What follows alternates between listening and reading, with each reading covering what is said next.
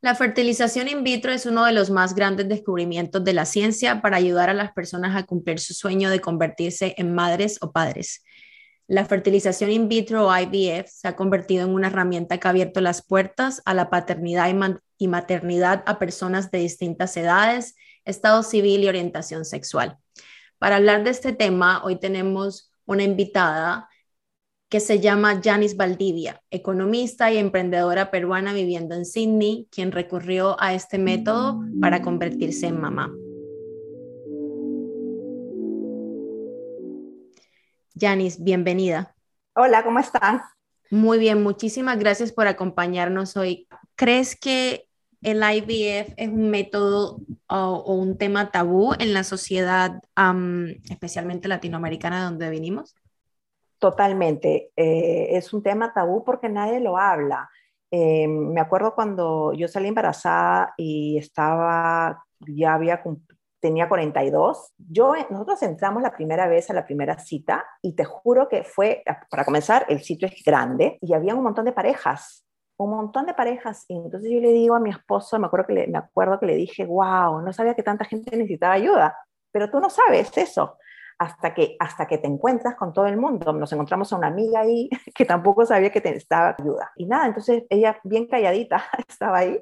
Entonces nosotros la saludábamos y decíamos, hola, ¿cómo estás? Bien, acá, haciendo lo mismo que tú, ¿no? Entonces, este, bueno, pues, ¿no? Y si, si es un tabú, eh, yo creo que, creo que un poquito más para los latinos, eh, y es un tabú también en la sociedad, que con el tiempo eh, cosas se están abriendo. Yo creo que es algo como que normal como que ahora la gente lo dice, ¿no? Sí, lo, mi hijo es IVF, yo lo digo, mi hijo es IVF, si alguien me pregunta, si a alguien eh, le interesa saber el por qué o cómo pasarlo, porque también ahora este, eh, uno sale embarazada después de los 35 y, y más aún al comienzo de los 40, ¿no? Eh, mi abuela cuando, cuando salió embarazada del primer hijo, tú, tenía 18, mi mamá 23 y yo 43. Entonces las cosas, yo 42, entonces las cosas cambian, ¿no? Entonces, pero sí, totalmente eh, es un tabú, 100%. Cuéntanos un poquito sobre ti, sobre tu historia, de dónde eres, cuándo te mudaste a Australia, hace cuánto vives acá. Les cuento un poquito de mi historia, eh, de dónde soy, eh, probablemente por el acento ya deben de estar adivinando, soy de Perú, ah, de la capital, y nos mudamos acá a Australia en el 2006. ¿Y por qué nos mudamos acá a Australia? Porque yo siempre quise vivir en extranjero y siempre como que tuve ese bichito cuando estaba en secundaria. Se me pasó el bichito. Estudié en Perú, terminé una carrera, pero después cuando estuve saliendo con el mi actual esposo, eh, hubo un momento en esa relación que yo de nuevo quise eh, vivir, tener la experiencia de vivir en el extranjero, pero todo obviamente dependía de qué quería yo estudiar. En ese entonces yo tenía una joyería y había estudiado en Perú joyería, pero quería ser como más profesional, quería estudiar diseño, eh, diseño de joyas. Entonces, mirando las posibilidades alrededor del mundo, habían tres, que era ir a Estados Unidos, ir a Italia o ir a Australia. Supuestamente veníamos por dos años para hacer un diplomado, pero ese diplomado se extendió y hice la transdiploma, que eran tres años, y en ese momento le dieron el sponsor a mi esposo. Entonces, el resto es historia. Vinimos por dos, pero estamos hace 16 años viviendo acá, en Sydney, siempre en Sydney. Y bueno, ¿qué hago actualmente? Actualmente lo que, a lo que me dedico es tengo una website ah, por la cual yo vendo joyas a través eh, online. También me dedico a lo que es social media, y Community Management y actualmente estoy comenzando también a hacer lo mismo, pero para otras, eh, otras marcas y otras compañías. Muchas gracias, Janice. Y cuéntanos, tus planes siempre estuvo ser mamá em, y cómo imaginaste tú que iba a ser la, la maternidad si es que estaba en tus planes. Ah, claro, em, siempre, siempre quise ser mamá. Obviamente, eh, en la época en la que nosotros hemos, eh, que nosotros hemos crecido, las cosas em, son diferentes, ¿no? Eh, pero porque uno que uno quiere la carrera, que uno quiere terminar, que uno quiere viajar, entonces, este, pero siempre estuvo ahí vigente. siempre quisimos tener hijos y bueno, y se dio la posibilidad. Nos tardamos un poquito, pero bueno. Y bueno, ¿y, para, ¿y qué significa para mí la maternidad? La maternidad es una palabra muy amplia que ha cambiado en el transcurso de los tiempos y la maternidad yo creo de que es no solamente la mamá que trae al mundo a un hijo, sino también las mamás que adoptan a hijos, porque ser madre eh, es, una palabra muy amplia y no solamente, no todo el mundo nació para ser madre eh, ni para ser padre pero si lo quieres hacer hay diferentes maneras, como eh, la manera natural, obviamente, por IVF, adopción, hay distintas maneras, estés en pareja o no estés en pareja. Y cuéntanos, Janice, en este tiempo de, de, venir a Australia y, adaptarse, ¿ustedes pospusieron el, el, tema de convertirse en, en padres? Mm, yo creo que no tanto de parte mía, eh, pero más por el tema de parte, y esto es algo muy importante por, por, la parte de mi esposo, porque él no estaba preparado mentalmente.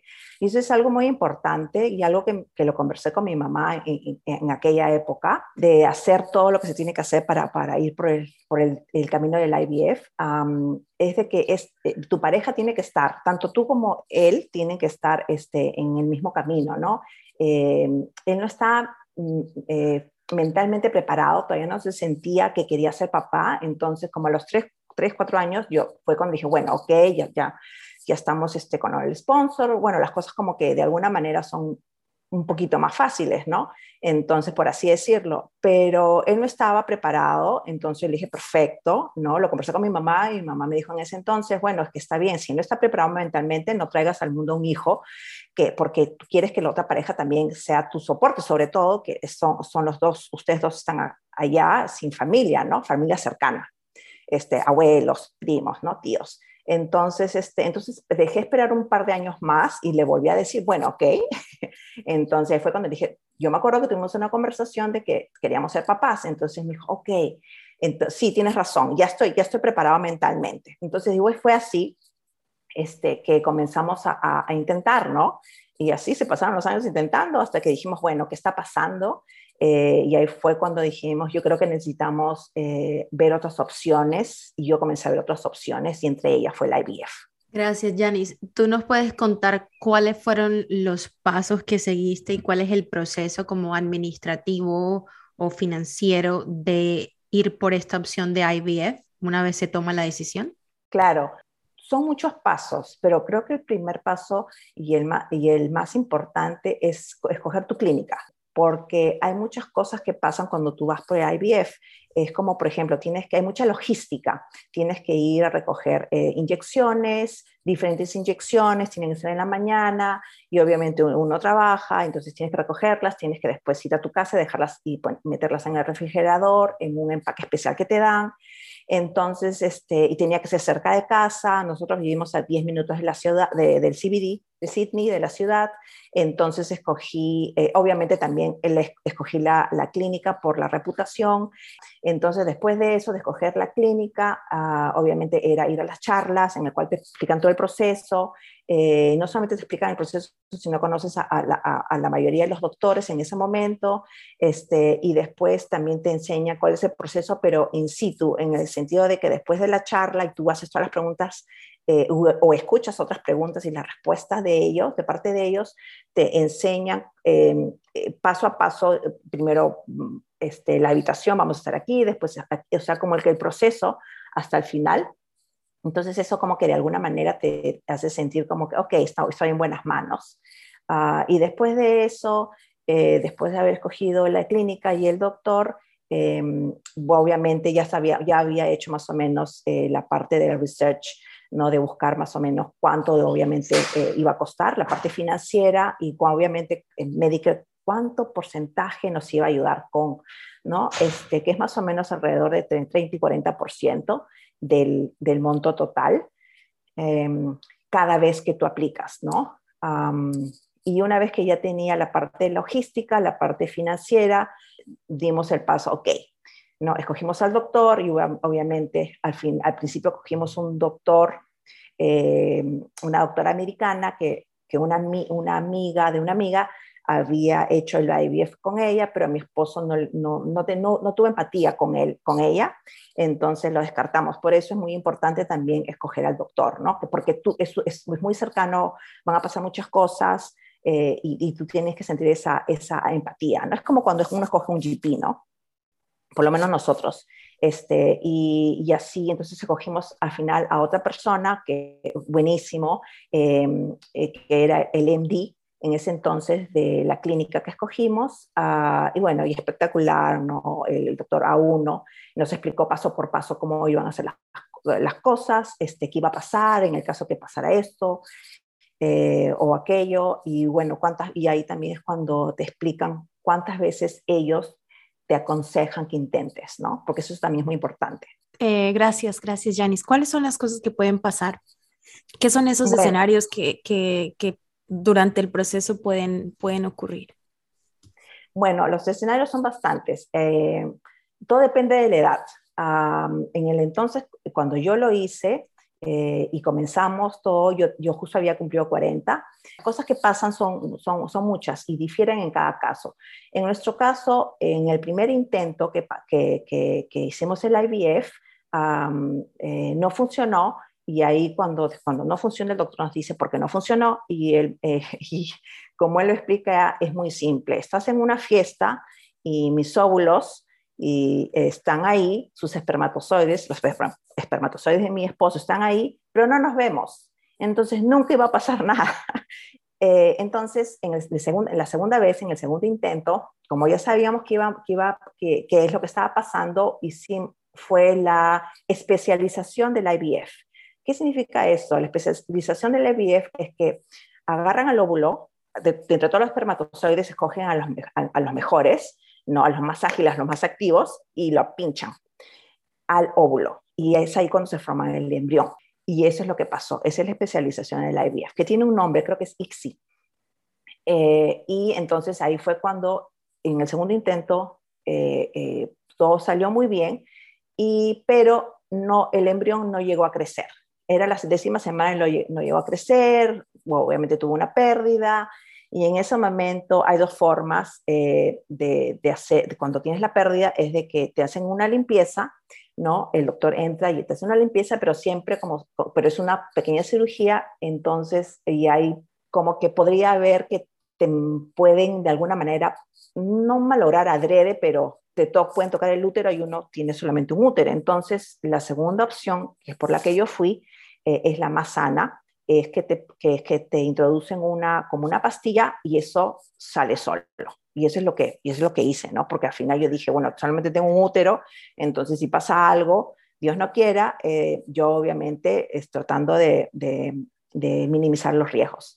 Eh, después de eso, obviamente me puse muy triste porque tuve una pérdida, pero pasé el, entonces dije, bueno, tengo que pasar el tiempo para, tengo que dejar pasar el tiempo para mentalmente estar mejor para el próximo, ¿no? Entonces, pero en ese segundo intento lo que hicimos fue, este, como teníamos bastantes embriones, los pusimos, este, los congelamos. Entonces, eh, entonces en el segundo intento hicimos de nuevo, cogimos uno de esos, de esos embriones y hicimos, eh, bueno, me lo implantaron, bueno, funcionó y ahora es Daniel Sebastián, ¿no?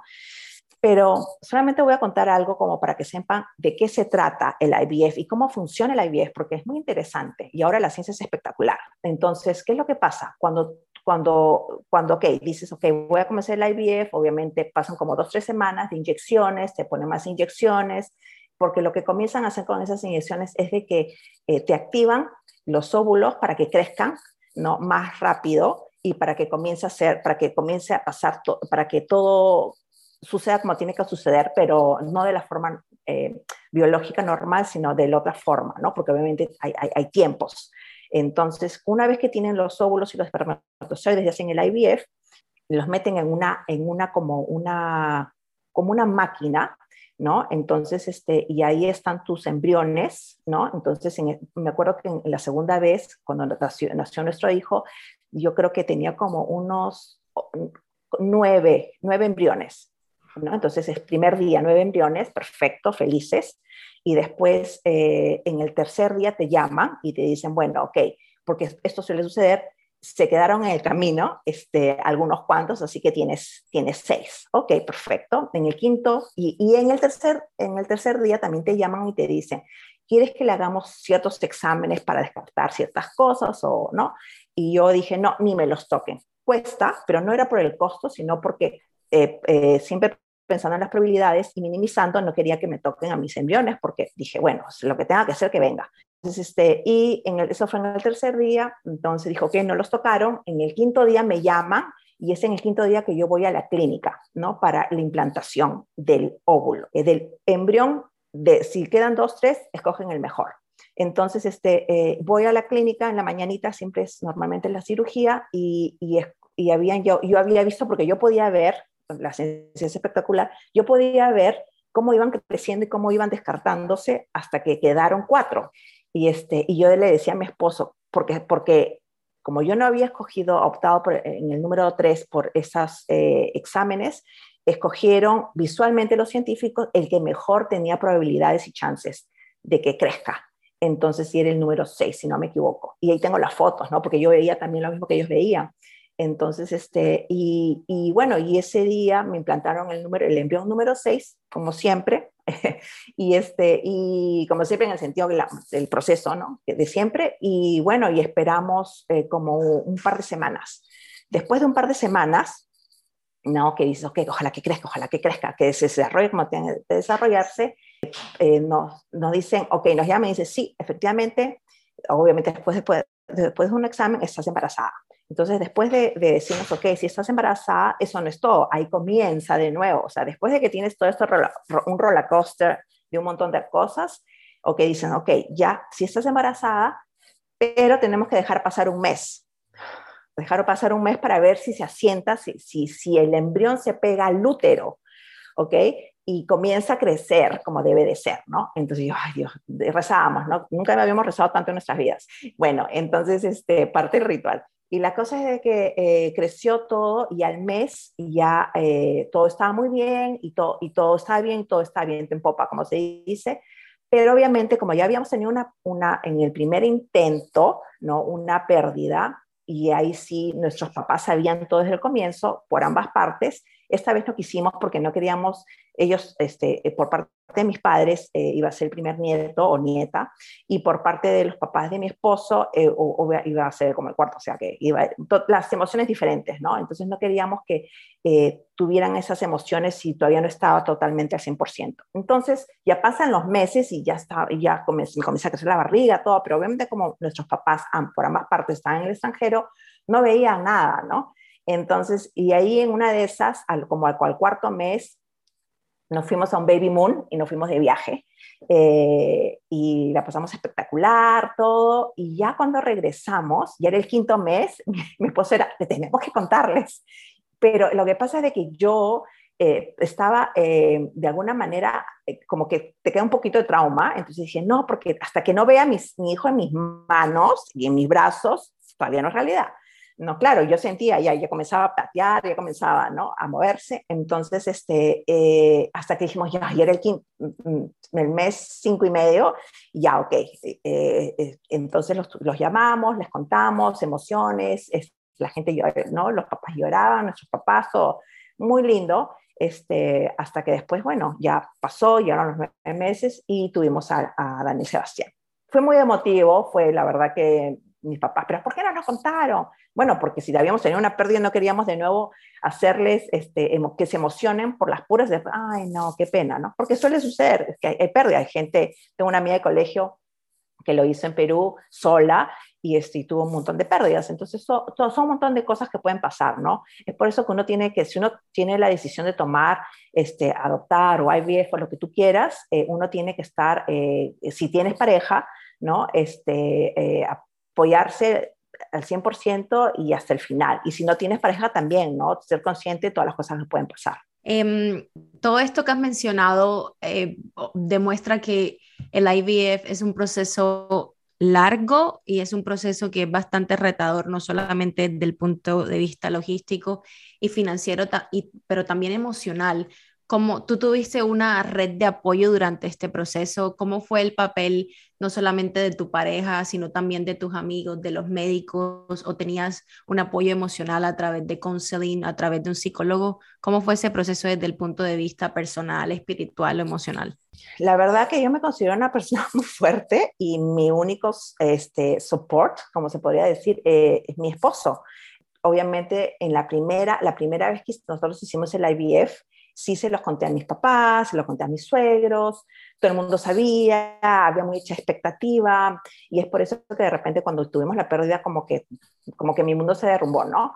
Pero de ahí dije, bueno, este, ¿cómo se llama? Vamos a intentarlo, pero esta vez le dije a mi esposo, pero no hay que decir nada, porque como que, como que yo sentía mucha presión, porque al final la que le inyectan los, los eh, la que le inyectan todo lo que todas, las, todas las cosas, inyecciones, uh, y la que tiene que pasar por exámenes y tiene que hacerse eh, exámenes de rutina, y, y, la que se engorda es uno, ¿no? Entonces, este, em, físicamente, yo creo que es más duro para la mujer que para el hombre él me apoyó muchísimo y él ha sido siempre mi, mi único eh, soporte a partir de la segunda vez que lo intentamos, ¿no?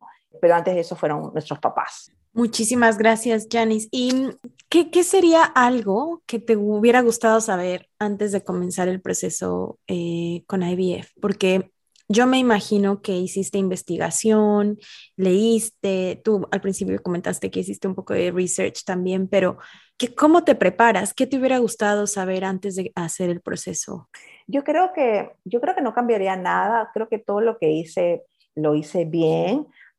Yo creo, pero yo creo que si me dirías qué les aconsejarías a las GALs eh, si tuvieran que hacerlo mañana, es que se hagan chequeos médicos, porque una vez que uno queda embarazada, no te puedes hacer varias cosas como endodoncias, no puedes hacerte, si algo necesitas, no, hay, no puedes hacerte ningún tipo de cirugía, este, porque todo, porque hay probabilidades que puedas, puedas perder al bebé. Entonces, em, la verdad que yo siempre me considero una persona súper sana, siempre hago unos tests anuales de sangre en el cual te ven cómo estás en distintas áreas de tu cuerpo y, bueno, y qué tan, qué tan sana estás, ¿no? Ah, yo creo que eso es algo que les recomendaría a las GALs antes de comenzar el IVF y obviamente que estén mentalmente em, fuertes porque como dije anteriormente eh, pueden pasar muchas cosas, ¿no? Eh, pueden tener varias pérdidas em, o como no pueden tener pérdidas, eh, son muchas cosas que pueden pasar Ahora, y, yo creo que lo más importante es eh, estar mentalmente fuerte y físicamente súper bien. Muchísimas gracias. hemos visto que se ha generado una conversación eh, en, en, los últimos meses en la comunidad alrededor de congelar o no congelar los óvulos. Eh, ¿tú, ¿tú, qué le recomendarías a las personas que están pensando en IVF como una opción? si ellas están pensando ahora mismo en congelar sus óvulos? Es una pregunta súper interesante. por experiencia propia y por experiencia de otras amigas que lo hicieron en el extranjero, yo sí recomiendo congelar eh, tus óvulos. O primeramente porque si estás soltera o no, yo creo que es recomendable eh, congelar tus óvulos porque, porque el cuerpo va cambiando.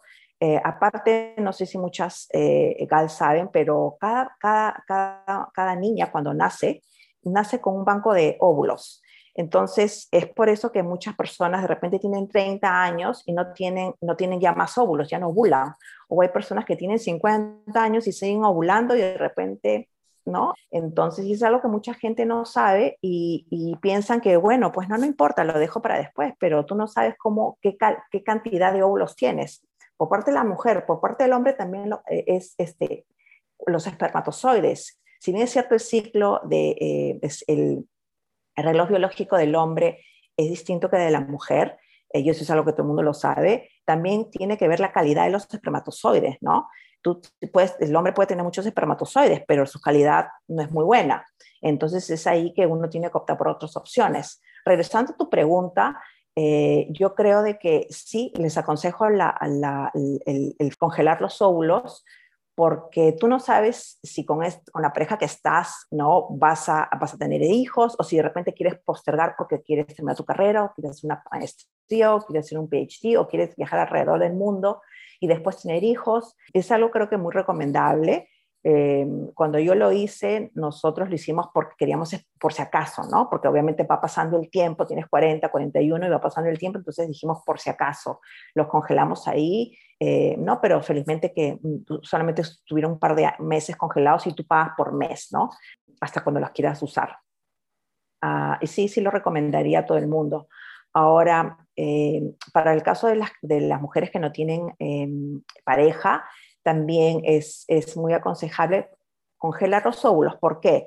Porque si tú no tienes pareja, eh, hay websites, em, y las más conocidas creo que son en, en, Estados Unidos, en el cual tú escoges eh, el esperma que tú quieres según las características que tú quieres. Entonces, ¿no? Escoges de repente, eh, quiero eh, alguien caucásico o quiero alguien de, este, de etnia latina o quiero ojos azules o marrones o verdes, ¿no? Porque hay mucha gente que quiere mezclarse o hay mucha gente que quiere que se parezca a uno, ¿no? Entonces, este, yo creo que sí los recomiendo bastante y sobre todo lo recomiendo a partir de los 35 años. Perfecto, Janis. Muchísimas gracias por, por tu tiempo. Yo creo que, que, fue muy bonito que nos compartieras esta información de un tema que a lo mejor no se habla tanto, de un tema que definitivamente es importante para, para las parejas y para las mujeres que en algún momento de su vida han considerado la maternidad eh, o para aquellas que también probablemente no lo consideran en este momento, pero eh, escuchar este tipo de, conversaciones em, les, generan curiosidad y al menos el tener la información es, importante. Entonces, eh, Janice, agradecemos mucho tu tiempo em, y finalmente, si hay algo que quieras agregar, algún consejo que quieras dar, eh, y si no, bueno, listo, cerramos con, con el podcast. Claro, yo creo que yo les agregar, yo eh, añadiría algo a este podcast, es de que mm, no todo el mundo, no se sientan mal si es que no quieren ser mamá. Mm, ser mamá no es para todo el mundo. Em, así como estar casada no es para todo el mundo. Eh, solamente si es que lo quieren hacer, háganlo eh, y escojan, si es, que, si es que están en pareja, escojan bien a su pareja porque eh, es, eh, es, es, es, una trayectoria de muchas emociones, malas y buenas, y no termina hasta que nace el bebé, eh, porque también puede, hay complicaciones. Y si es que estás, y si no tienes pareja, tampoco te compliques, porque las cosas, estamos en el 2022 y las cosas se facilitan para nosotros. Y entonces, si es que no tienes pareja y ya, quieres, ya estás lista y ya quieres tener un hijo, dalo, hazlo, hazlo hazlo realidad y anda a las websites, compra tu, tu espermatozoide como lo quieras comprar. Eh, y bueno, y lo que pasa en esos casos es que si es que es de Estados Unidos, te lo envían y llega a la, a la clínica que has, que escogido para hacer la, el IVF y, y, ya está. Y sucede todo como sucedería si estuvieras con una persona, ¿no? Desde el momento que llega el esperma. Eh, así que yo creo que eh, tengas pareja o no, uno, y quieres, si quieres ser mamá, dalo por hecho. Simplemente tienes que ponerte una meta y organizarte bien antes de hacer todos los pasos. Muchísimas gracias, Janice, por hablar tan abiertamente de este tema y de esta experiencia que sabemos que fue súper decisiva para ti y que, y que cambió tu vida. Muchísimas gracias por estar hoy con nosotros. Muchísimas gracias a ustedes.